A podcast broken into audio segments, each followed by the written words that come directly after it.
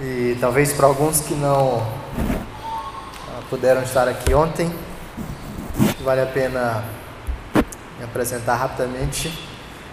Eu sou. Ah, basicamente, eu, eu, aprendi aqui que a credencial mais fundamental que eu tenho que apresentar para vocês é que eu sou irmão da Alana. Isso aqui foi o que mais me abriu portas é, na igreja. Mas eu sou Allen, eh, sou pastor presbiteriano na Igreja Presbiteriana Central de São José do Rio Preto. É, mudei para lá agora no início do ano. A minha vida toda foi em São Luís, é, Maranhão. E, bom, ontem a gente começou a ouvir um pouquinho sobre como repensar né, alguns aspectos da nossa caminhada no discipulado e eu vou explicar mais uma vez como é que está sendo a nossa dinâmica aqui. Então, talvez você tenha uh, vindo esperando uma exposição bíblica. Uh, não é isso que a gente está fazendo nesses dias. Eu estou trabalhando a partir de alguns versículos e apresentando alguns insights da Escritura para a gente, mas eu não estou essencialmente fazendo uma, uma exposição bíblica de nenhum texto é, específico. O que a gente está fazendo ao longo desses dias são ah, discussões em torno de três teses fundamentais, seguidas de três propostas, ou pelo menos de algumas propostas, é, como desdobramento dessas teses apresentadas. Então, se você veio aqui na, na última noite, é, você ouviu a tese de que todo mundo é discípulo de alguém ou de alguma coisa. Hoje a gente vai caminhar para uma segunda tese, mas primeiro a gente vai ler o nosso texto, Deuteronômio, capítulo 6, do versículo 4 até o versículo 8.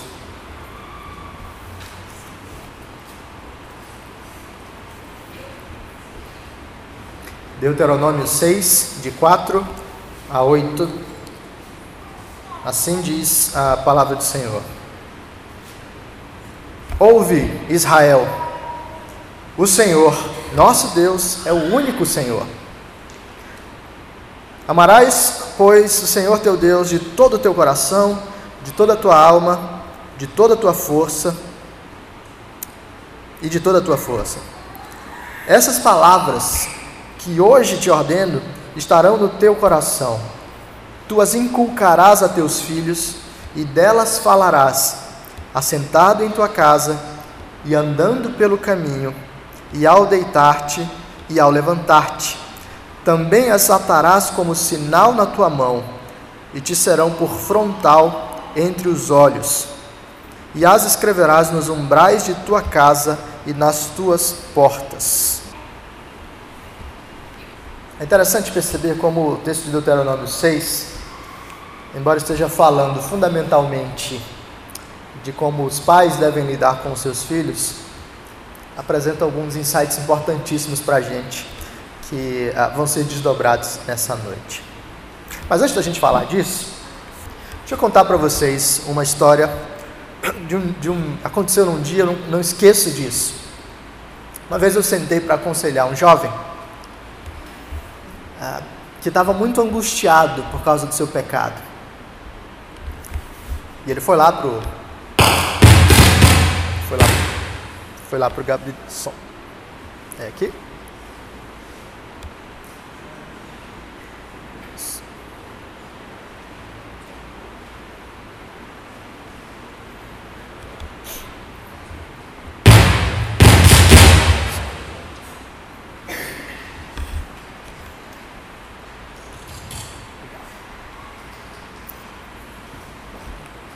Vou colocar aqui de lado para ver se ele não me morde.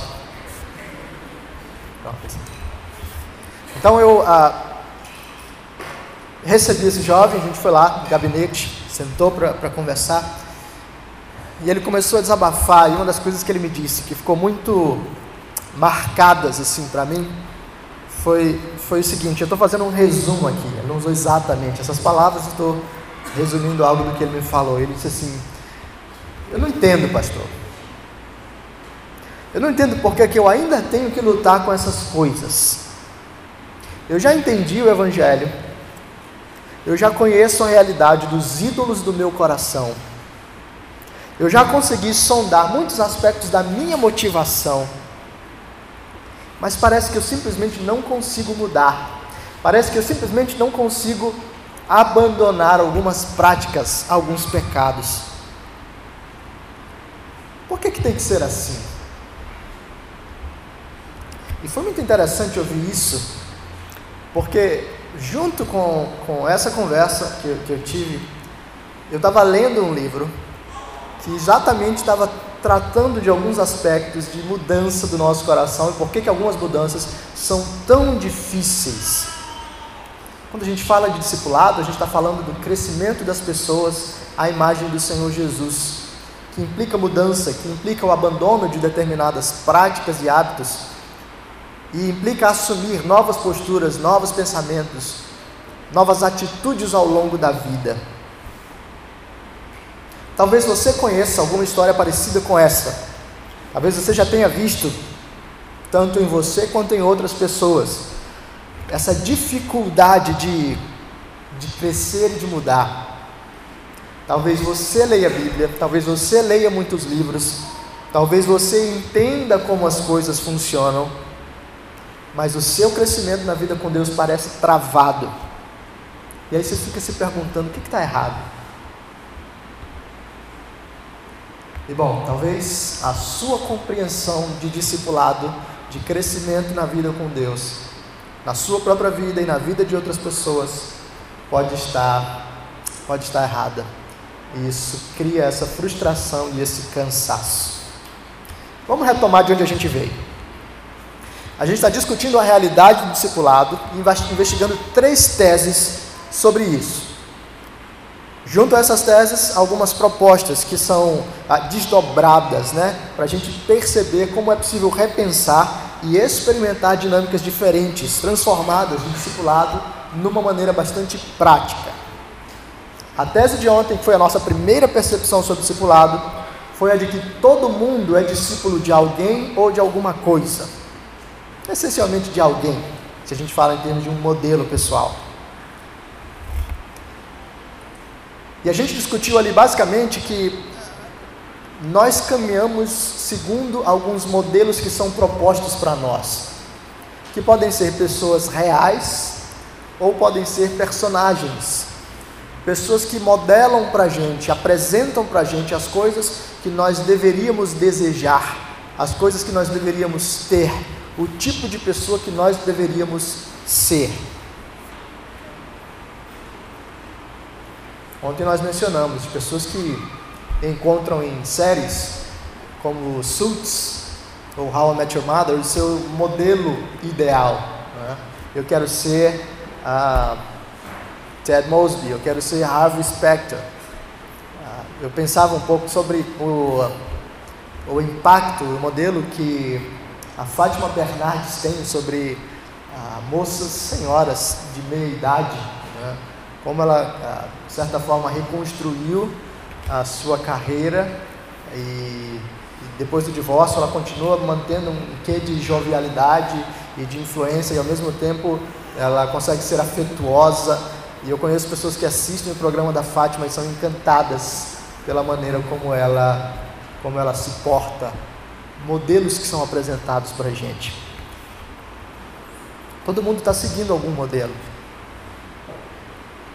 e quando a gente percebe isso o trabalho do discipulado se torna um pouco mais desafiador, porque ele envolve discernir quais são os modelos que nós estamos seguindo, envolve questionar as propostas desses modelos e envolve oferecer uma alternativa. Obrigado. Oferecer a alternativa de modelos santos que encontram o seu ápice, o seu clímax na pessoa do Senhor Jesus. Então, se você perdeu as propostas de ontem, ah, pelo que eu entendi, foi transmitido, né? vale a pena você, na, na página do Facebook da, da igreja, ah, retornar lá e acompanhar. Mas, rapidamente, dois, duas propostas que se desdobram aqui são as seguintes. Você precisa discernir quem são os modelos que você segue. Talvez nem você tenha percebido que você é discipulado por alguém por pessoas e personagens que às vezes nos afastam de Deus. E aí você precisa aprender a discernir isso. Uma boa prática para perceber quem tem funcionado como seu discipulador é perguntar assim: olha, na minha imaginação, quando eu penso em uma vida plena, com quem eu pareço ou com quem eu quero parecer? Qual é a boa vida no meu, no meu imaginário? Quem é que modela isso para mim? Ou uma outra pergunta é: em quem eu invisto a maior parte, ou pelo menos uma grande parte do meu tempo acompanhando? Quem é o youtuber que você assiste rotineiramente, quase religiosamente? Quais são os, as contas de Instagram que você acompanha? Quais são os stories que você não simplesmente passa, mas você assiste um por um, mesmo que tenha 300 ali para você, para você assistir? Talvez esses sejam alguns modelos bem palpáveis que estão ah, apresentando para você uma proposta de vida que você deva seguir.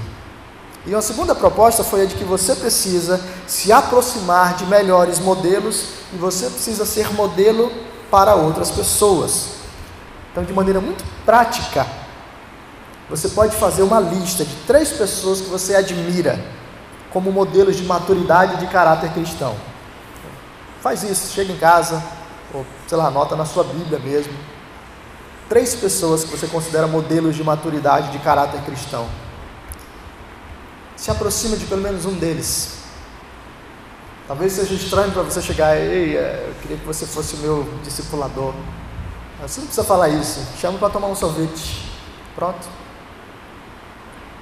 E começa a conversar, a fazer algumas perguntas, a pedir orientação em algumas questões e você vai perceber essa dinâmica funcionando.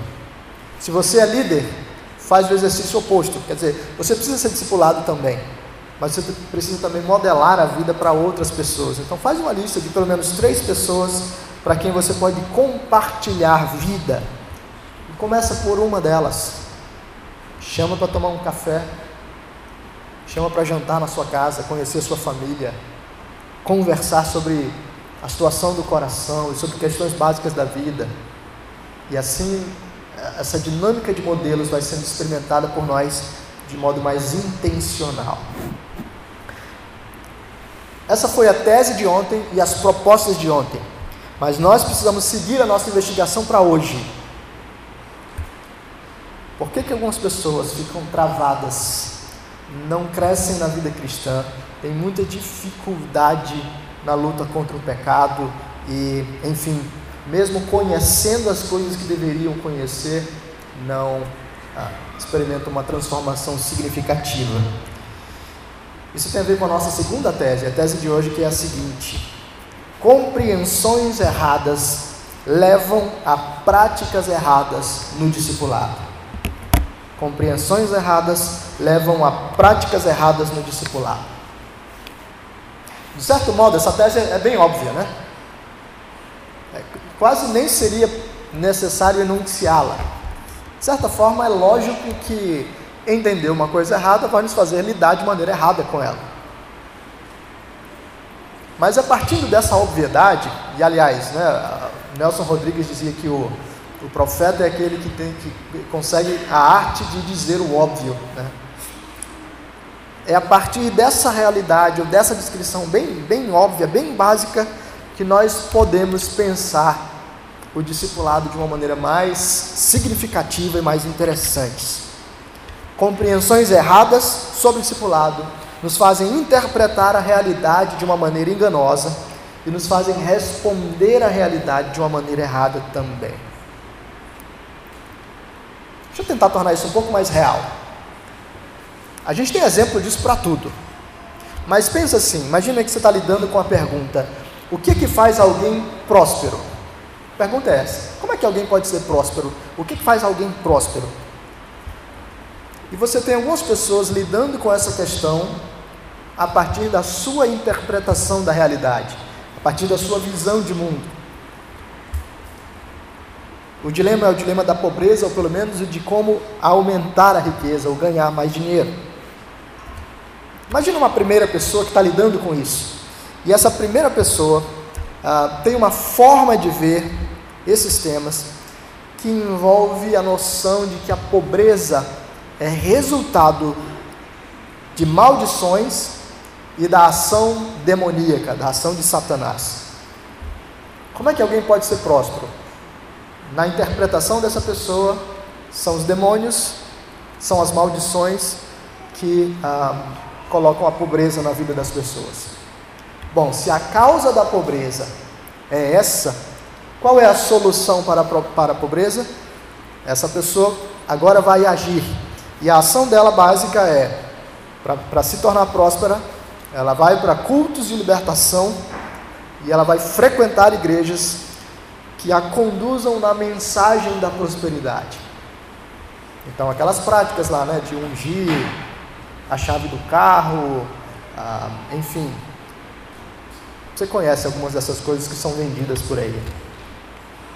A leitura que essa pessoa faz implica em um modo de agir, em uma postura, em uma série de práticas relacionadas a isso.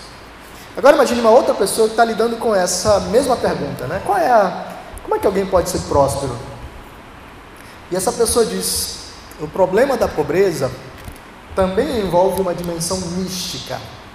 Mas talvez não seja exatamente demônios ou maldições ou coisas assim. Tem a ver com as forças místicas ah, da natureza ou talvez de alguns santos ou coisas assim. Então, como é que se resolve isso? Diante dessa interpretação do mundo, essa pessoa diz: Para eu me tornar próspera, todo dia 31 de dezembro eu tenho que vestir que cor? Vejo que vocês conhecem aí, né? Amarelo.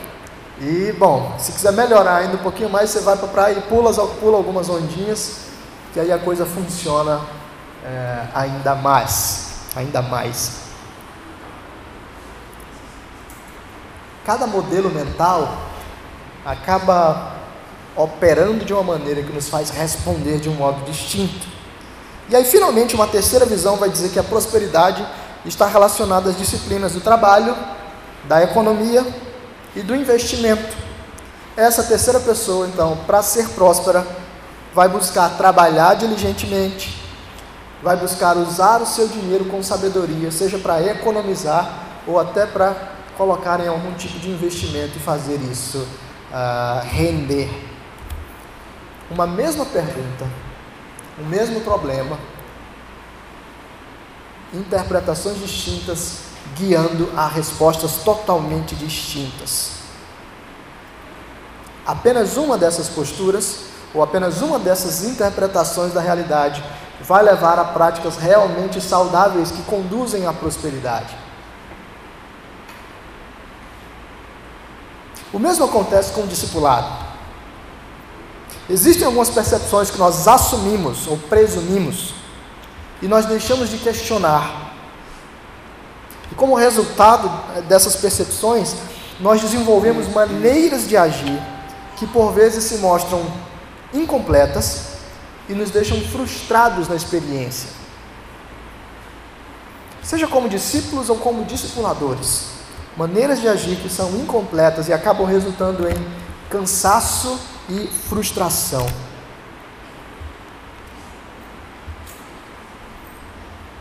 Alguns dos insights mais interessantes para essas maneiras de enxergar o discipulado problemáticas estão num livrinho publicado pela Vida Nova no último ano, chamado Você é aquilo que ama. Então, alguns dos insights eu retirei desse livro. Se vocês querem ah, entender o argumento inteiro, vale a pena conhecer o livro. Mas eu quero discutir com vocês aqui pelo menos três, se der tempo, quatro é, visões erradas que atrapalham a nossa experiência do discipulado. Então vamos lá, a primeira delas é a nossa compreensão do homem. A nossa compreensão do homem. Um primeiro aspecto a considerar diz respeito à maneira como nós observamos o homem em si. O discipulado tem uma dimensão muito viva de educação e toda a educação parte de uma visão sobre o homem, ou de uma antropologia, se você quiser usar um termo mais é, chique. Nem sempre isso é explícito, isso está lá claramente apresentado, mas isso sempre está lá. Existe uma base de uma concepção antropológica, uma visão do homem que está dirigindo a maneira como nós agimos. A nossa compreensão sobre o que é o homem, ou sobre o que o homem deve ser, vai moldar os métodos, vai moldar o currículo, vai moldar como nós fazemos as coisas. Toda educação e todo discipulado implica uma antropologia. E a grande questão é: qual é a nossa compreensão do homem? Como é que nós entendemos o homem? Talvez você esteja pensando, puxa, mas isso não é abstrato demais, isso não é filosófico demais, esse negócio de antropologia. Você vai já ver como isso é prático. Como é que você vê o homem? Talvez, uh, eu acredito que a maioria aqui conseguiria responder tranquilamente algumas respostas bíblicas acerca de quem o homem é e de como ele deve ser. Então eu acredito que vocês não teriam dificuldade de dizer, olha, Allen, uh, o homem foi criado à imagem e semelhança de Deus. É isso que a Bíblia nos diz sobre a essência e sobre a identidade do homem. E a resposta do primeiro da, da primeira pergunta do breve catecismo é que o fim principal do homem é o quê? Glorificar a Deus, gozá-lo para sempre, né? desfrutar dele para sempre. Bom, o propósito do homem é glorificar a Deus. Então eu tenho claramente aqui definidos essência, identidade e propósito. A gente consegue responder isso. Mas tem um problema aí. Embora a gente saiba responder isso, nem sempre essas respostas teóricas condizem com a nossa ação concreta. Por vezes nós afirmamos essas coisas, mas vivenciamos realidades totalmente diferentes. E por vezes essas respostas não dão conta de tudo aquilo que a Bíblia diz, ou de tudo aquilo que nós pensamos acerca do homem. O James Smith, nesse livro, conta a história de, um, ah, de uma vez que ele está folheando uma revista bem conhecida cristã, e ele está lá passando as páginas e tal, e de repente ele encontra um anúncio. E o anúncio é de um, ah, de um programa de memorização de versículos bíblicos. E está lá o anúncio bem colorido e grande, e na, no meio da página, ou no meio do anúncio, tem o rosto de um homem e na testa desse homem está escrito assim em letras bem enfáticas: Você é aquilo que você pensa. Bom, isso vem de um ditado nos Estados Unidos, né, que é você é aquilo que você come. Né? Ah, e aí acabou ganhando várias proporções, inclusive o, o, aplicações, inclusive o título do livro, Você é aquilo que ama. Mas nesse exemplo, você é aquilo que pensa o Smith, o Smith nos diz que esse modo explícito de afirmar essa verdade indica aquilo que nós normalmente pensamos ou presumimos, mas não nos damos tanta conta disso. Ele diz assim: Nós fomos ensinados a presumir que os seres humanos são fundamentalmente coisas pensantes. Você é aquilo que você pensa. Eu acredito que isso não é verdade apenas lá para esse grupo ou para a igreja nos Estados Unidos, mas eu acredito que isso é muito verdade para a gente. A nossa antropologia, a nossa visão do homem, ainda se baseia muito numa percepção do homem como uma coisa pensante. Sem jamais termos lido René Descartes, o filósofo do século XVII, nós assimilamos a perspectiva de que a existência da pessoa humana é o pensamento. Sabe, penso, logo existo.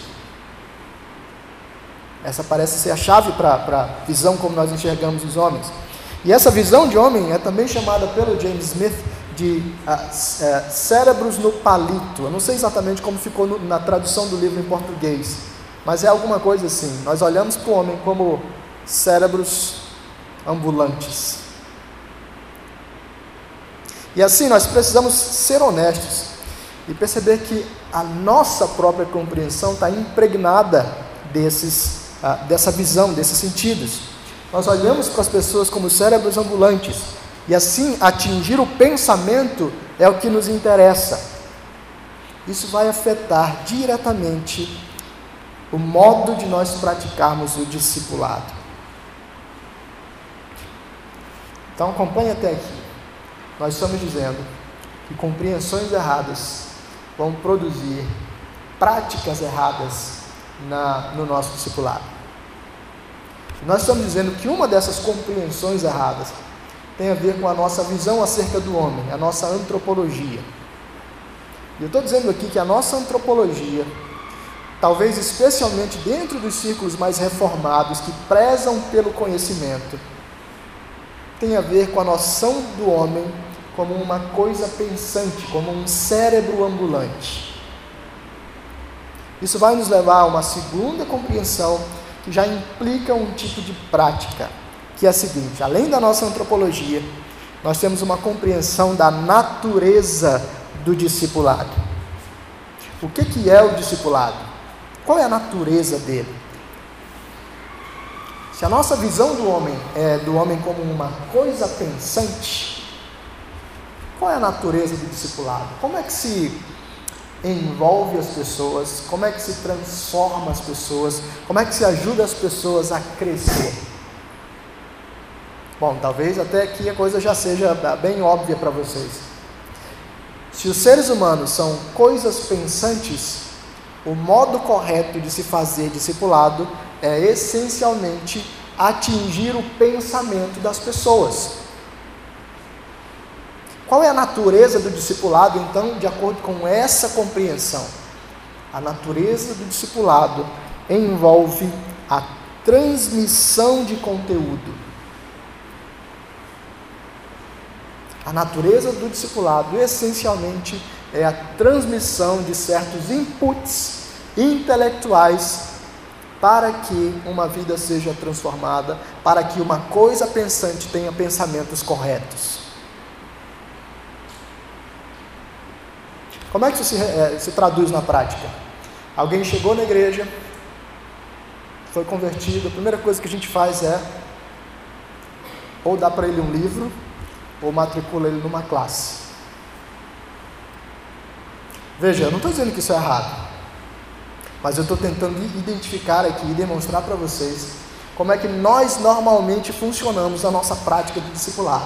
Como é que se faz discipulado? Bom, se a nossa visão do homem é que o homem é uma coisa pensante, a natureza do discipulado é atingir os pensamentos dessa coisa pensante. Chegou na igreja, passa um livro para ele, coloca ele numa classe, coloca ele em algum ambiente de ensino. É isso que deve acontecer. A natureza do discipulado envolve essencialmente trabalhar com conteúdos que possam ser ministrados, traduzidos, ah, comunicados para que outra pessoa os receba.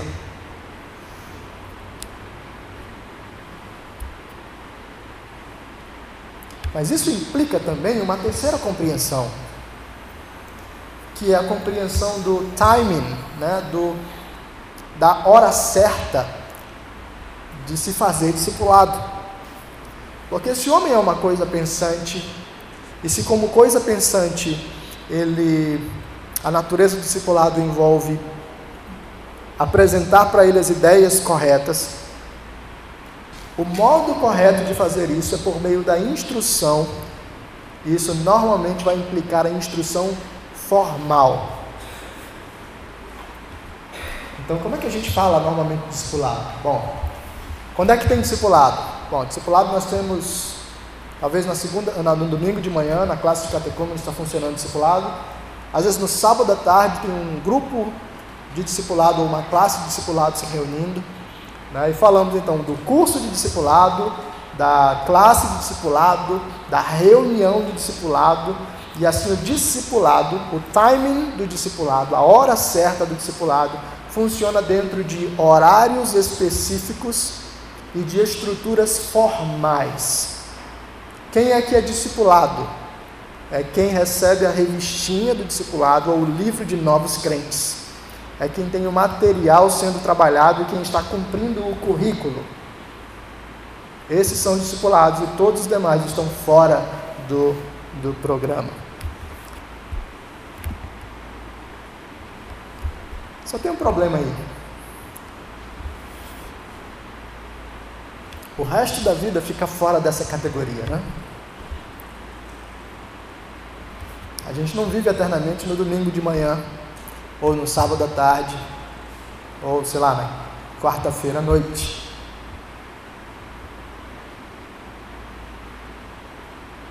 E enquanto a gente limitou o discipulado a um momento formal específico, o outro discipulado, dos modelos que são oferecidos para nós na cultura, está funcionando 24 horas por dia. Se nós não estivermos sendo discipulados na direção do Senhor, nós estamos sendo discipulados em alguma outra direção.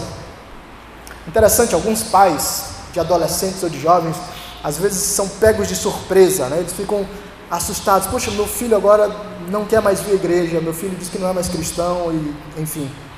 Eles, eu não sei o que, é que eu fiz de errado. Eu sempre fiz questão de trazê-lo para a igreja, todos os domingos. Fiz questão de matriculá-lo na escola dominical, trazia até na escola bíblica de férias, enfim. Como é que agora ele aparece com esse negócio? O que, que eu fiz de errado? Eu não consigo entender porque que meu filho deixou a igreja. E às vezes é simples. O único momento de discipulado que esse garoto ou essa garota tinha era domingo pela manhã e talvez o domingo à noite. Ou talvez aquela semaninha de, de EBF no ano. Mas quando ele saía da igreja, ele entrava num outro discipulado que é muito mais rigoroso e contínuo. Ele estava recebendo os inputs do seu grupo de amigos, das pessoas que ele acompanha na internet, dos sites, blogs, perfis. Ele estava recebendo os inputs e os modelos de filmes, músicas, livros, séries. Enquanto o seu discipulado na igreja funcionava restrito a duas horas, três horas na semana, todas as outras horas eram preenchidas por uma catequese e por um discipulado que o movimentavam numa direção distante do Senhor. Como é que ele saiu da igreja? Como é que isso surgiu? Ele estava sendo discipulado o tempo todo na direção errada. Então veja, irmãos, que essas percepções vão produzir maneiras de nós lidarmos com o discipulado, mas que eu entendo que apresentam alguns problemas para nós. Eu vou falar do quarto aspecto, e aí a gente vai poder criticar um pouquinho mais claramente. Um quarto aspecto aí é a compreensão do alvo do discipulado. Bom, se eu tenho uma visão do homem, uma antropologia que diz o homem é uma coisa pensante, eu passo a pensar na natureza do discipulado como uma transmissão de conhecimento. Eu passo a pensar no, na, na, hora certa, né, no momento adequado do discipulado, como os momentos de instrução formal. Isso me faz também pensar em um objetivo, em um alvo do discipulado. E como uma coisa pensante, o objetivo, o objetivo do discipulado é que essa coisa pensante seja preenchida de pensamentos corretos, seja conhecedora das doutrinas certas ou das ideias certas.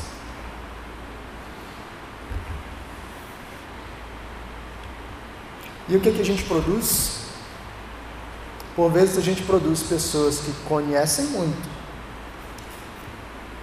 mas que vivem pouco. E talvez o, nós estejamos diante da época em que isso mais é evidenciado para nós. Porque essa também tem sido chamada de a era da informação.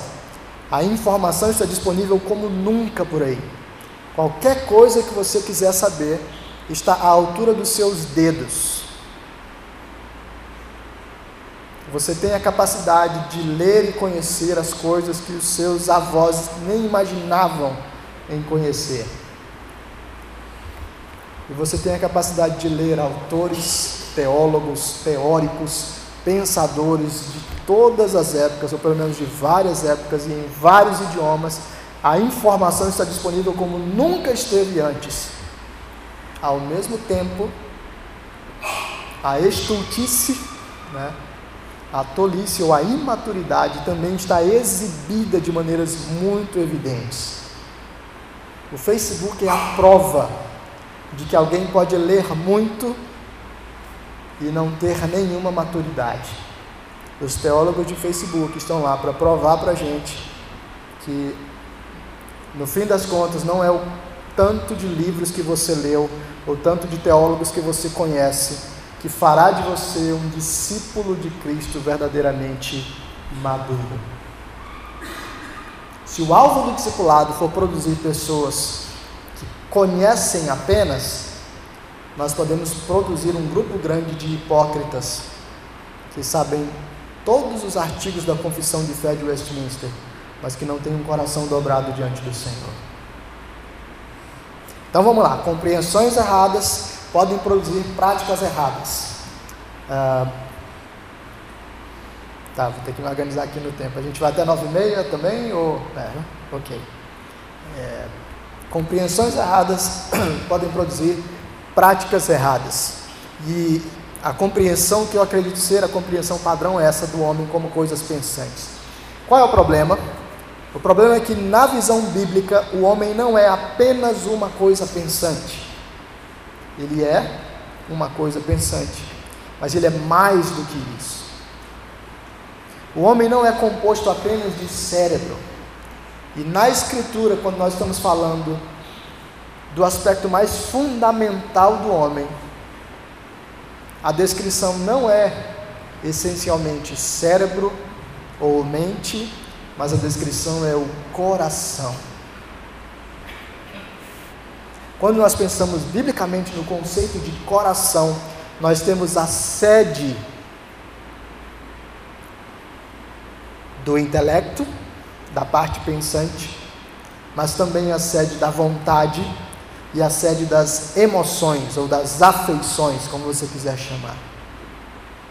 Uma antropologia bíblica vai nos levar em uma direção mais completa para enxergar o homem não apenas em termos intelectuais, mas em termos de uma totalidade que envolve intelecto, vontade e emoções.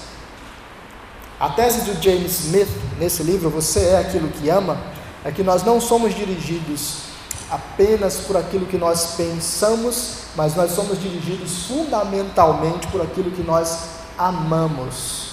E ele ah, se baseia em Agostinho para fazer esse tipo de, de declaração. E talvez aqui nós tenhamos uma chave para responder aquela primeira pergunta lá que aquele jovem angustiado fez para mim. Ele dizia: Puxa, eu, eu já li as coisas certas, eu já entendi a doutrina. Por que, que a minha luta com o pecado ainda é tão feroz? Por que, que eu ainda não mudei? Bom, talvez a questão não seja apenas ter lido as coisas certas. Talvez a questão não seja apenas ter conhecimento acumulado. Talvez envolva os seus amores para onde o seu coração está sendo levado, qual é a sua visão daquilo que é desejável, amável, belo e significativo, como o seu intelecto, mas também como as suas afeições e a sua vontade estão moldando quem você é e como você age. Nós precisamos desafiar essa compreensão errada do homem apenas como uma coisa pensante para que o nosso discipulado seja mais significativo. E com isso nós vamos repensar também a natureza do discipulado.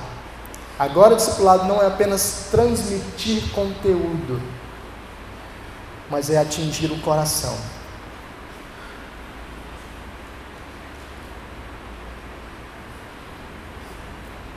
O discipulado não vai ser medido pela quantidade de informação que nós tivemos, pela quantidade de livros que nós lemos, pela quantidade de ah, reuniões em termos de programações oficiais ou classes oferecidas, mas vai ser medido em termos dos passos que nós demos na direção de ter um coração é, tocado.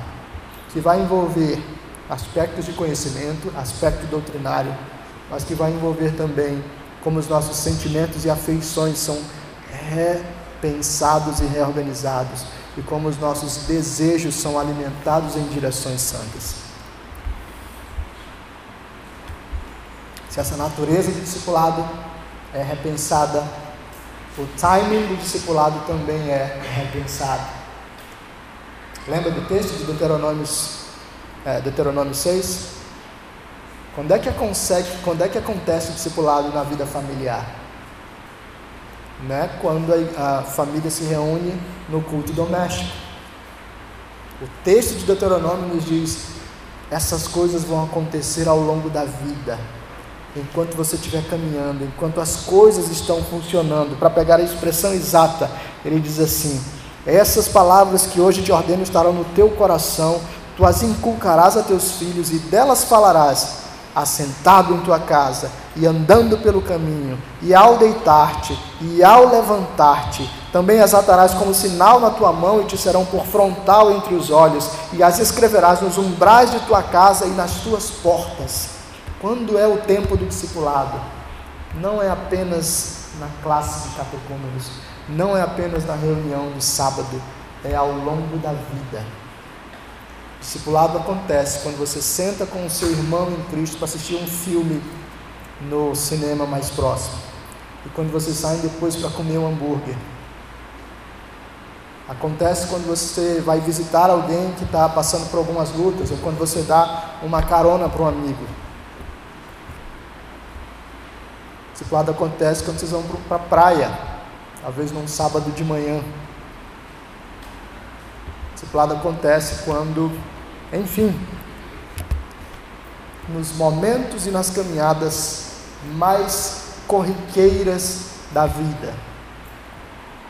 Agora, isso pode acontecer de maneiras mais intencionais ou de maneiras menos intencionais. Se você acha que o discipulado só acontece na classe no domingo de manhã, então quando vocês se reúnem no sábado à tarde, vocês falam de qualquer coisa menos de Cristo. Vocês assumem a postura de qualquer a, personagem menos a postura de um discípulo do Senhor. Vocês falam sobre qualquer coisa menos sobre as coisas essenciais para o crescimento de vocês. Nós podemos ser mais intencionais nisso. Toda hora é hora de discipulado. O timing está sempre funcionando. O horário está sempre aberto. Alguém olha um comentário no Facebook e manda para você e diz: Olha que besteira. E de repente é uma oportunidade que você tem para ensinar sobre como ser paciente com o irmão mais fraco. Ou você conta alguma história sua para um senhor da igreja e ele de repente começa a contar para você a experiência dele de vida. E esse é um momento poderosíssimo de discipulado para você aprender com alguém mais velho sobre sabedoria, sobre maturidade, sobre como crescer.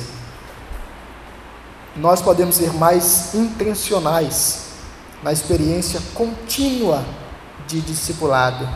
E isso também vai nos fazer buscar um alvo de discipulado que é mais completo do que apenas de pessoas que decoraram a doutrina.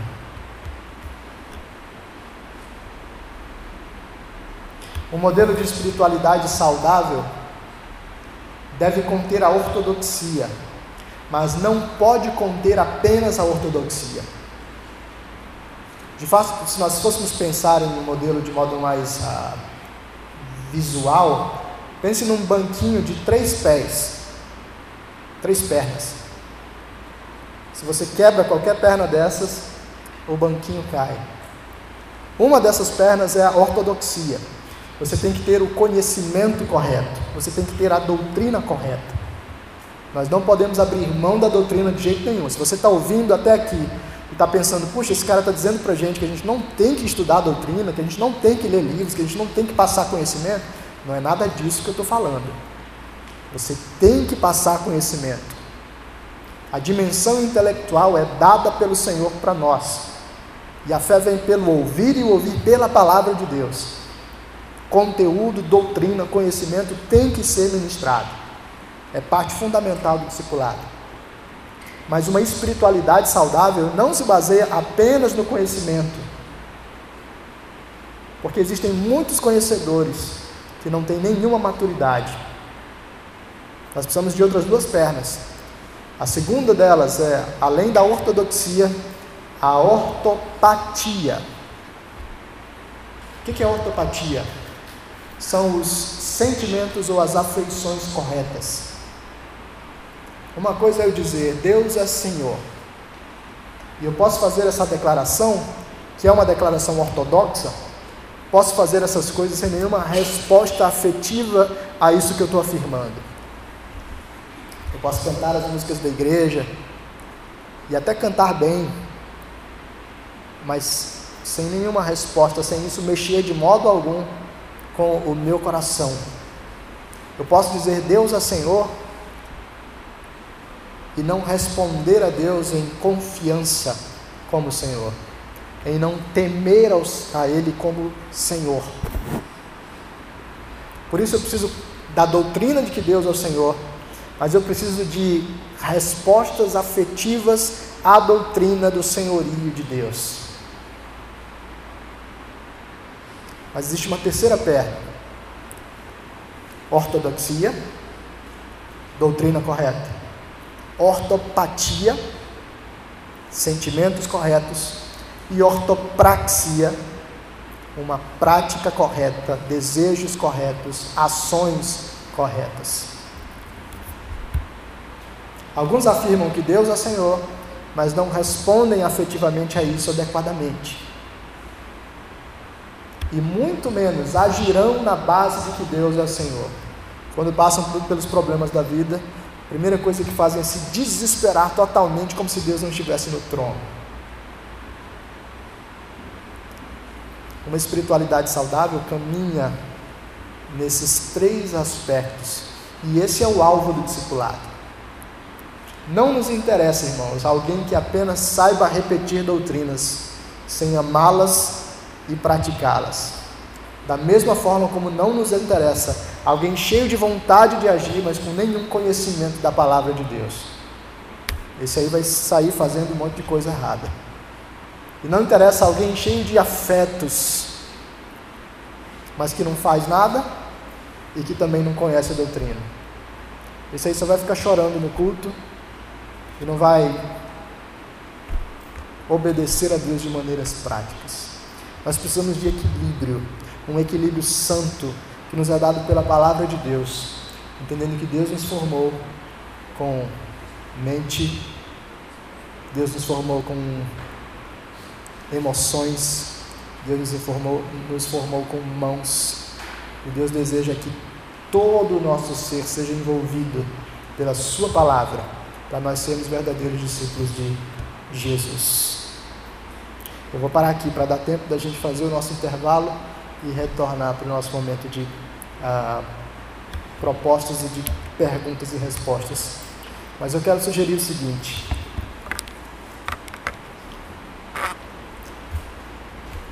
o nosso discipulado pode ser bem diferente.